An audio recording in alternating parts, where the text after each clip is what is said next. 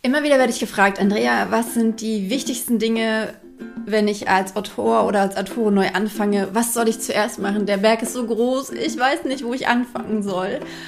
Und deswegen habe ich mir überlegt, heute in diesem Video nenne ich dir oder erzähle ich dir von fünf Dingen, von denen ich finde, dass man die von Anfang an als Self-Publisher, aber auch als Autorin, Autor machen sollte, wenn man sich für Verlage bewerben möchte oder bei Verlagen.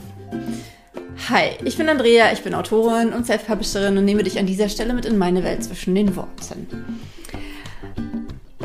Und ich will auch gar nicht lange drum rumquatschen und fange direkt mit Punkt Nummer 1 an und das ist, bau dir deinen Newsletter auf. Und ich weiß, dass jetzt ganz, ganz, ganz viele sagen, ja, aber ich habe doch gar nichts zu erzählen und das stimmt nicht. Der nächste Punkt, der dagegen äh, spricht so gerne ist, wer soll mir denn folgen? Es kennt mich doch keiner. Und das ist ja so ein bisschen der Punkt. Du fängst an, einen Newsletter zu schreiben, mit dem du dich unwohl fühlst, weil du nicht weißt, was du erzählen sollst.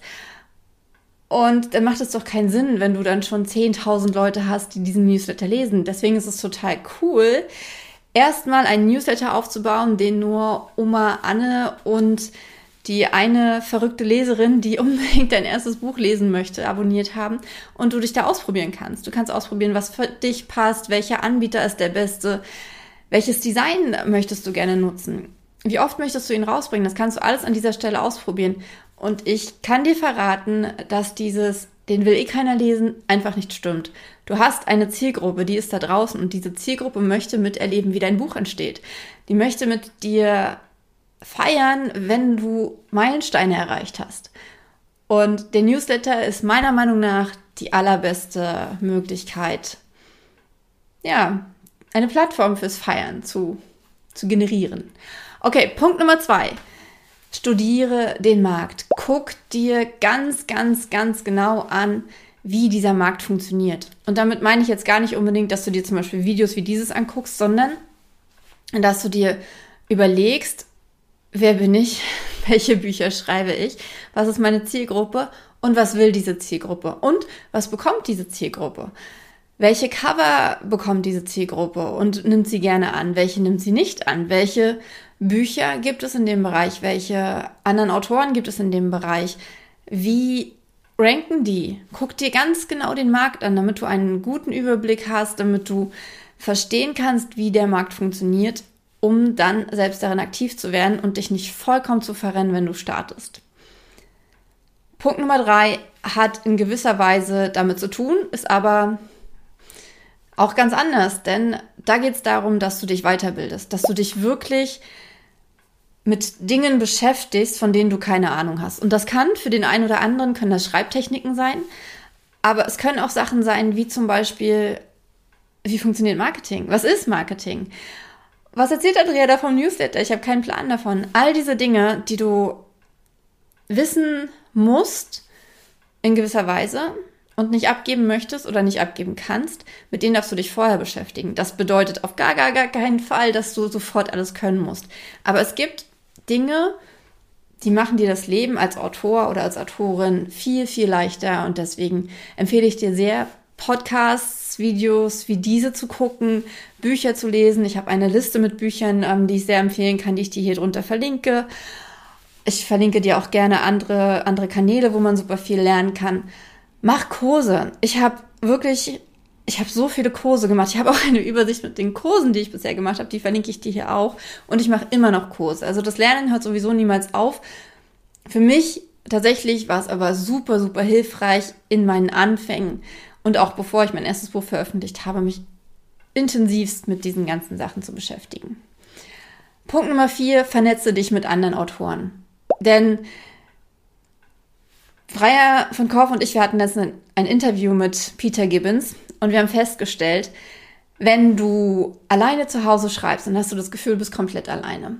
Und wenn du dann aber nach anderen Autoren suchst, zum Beispiel auf Instagram, auf Facebook oder auch in örtlichen Schreibgruppen, dann merkst du, nein, es gibt einfach verdammt viele von mir.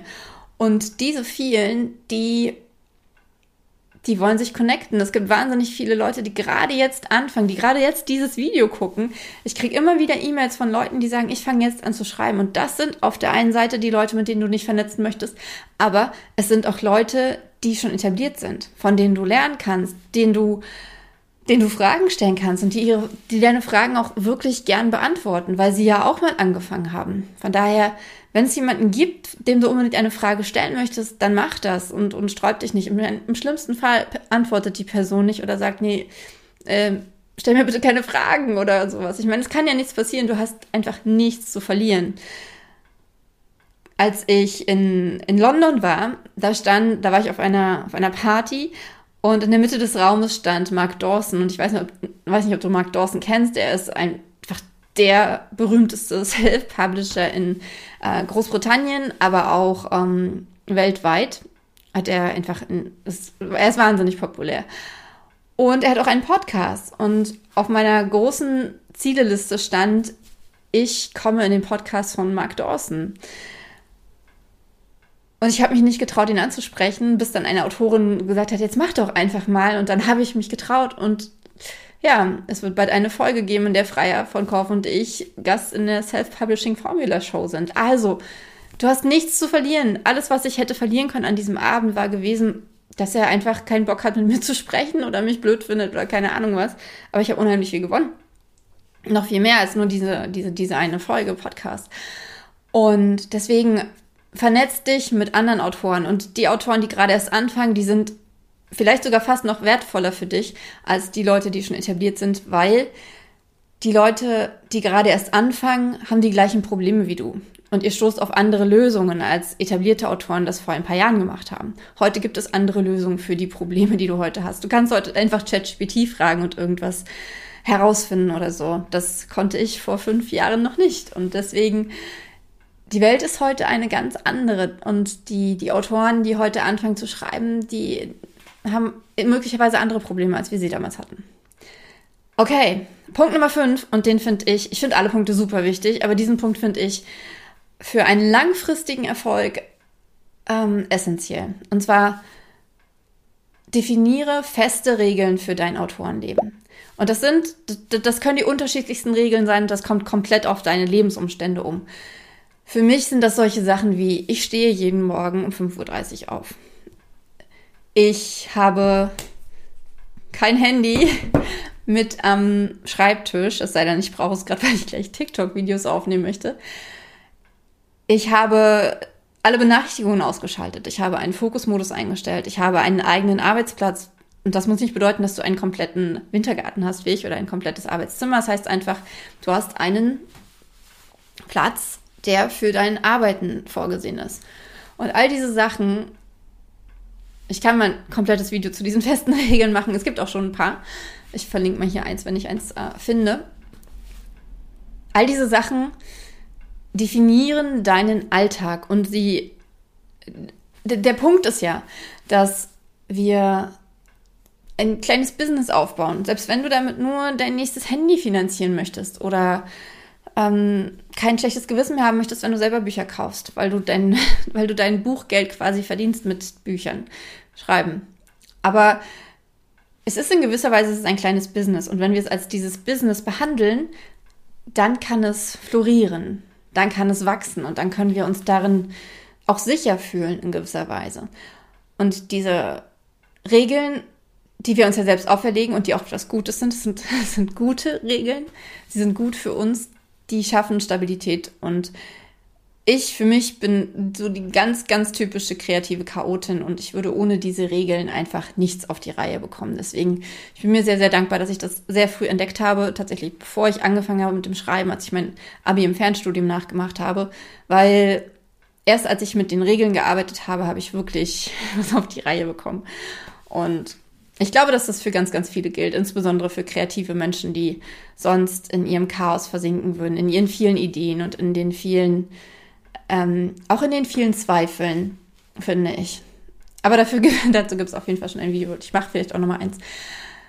Genau, das sind einfach nur die fünf Dinge, die ich wirklich am, am aller, allerwichtigsten finde. Es gibt natürlich noch mehr, was man am Anfang machen kann, aber ich glaube, wenn man mit diesen fünf Dingen anfängt, dann kommt man ja auch immer weitere Schritte. Gerade wenn du dich mit dem Buchmarkt beschäftigst oder neue Autoren kennenlernst, dann kriegst du weitere Ideen und hast weitere Schritte. Aber wenn du so anfängst, dann schaffst du dir ein, ein, ein wirklich gutes Fundament.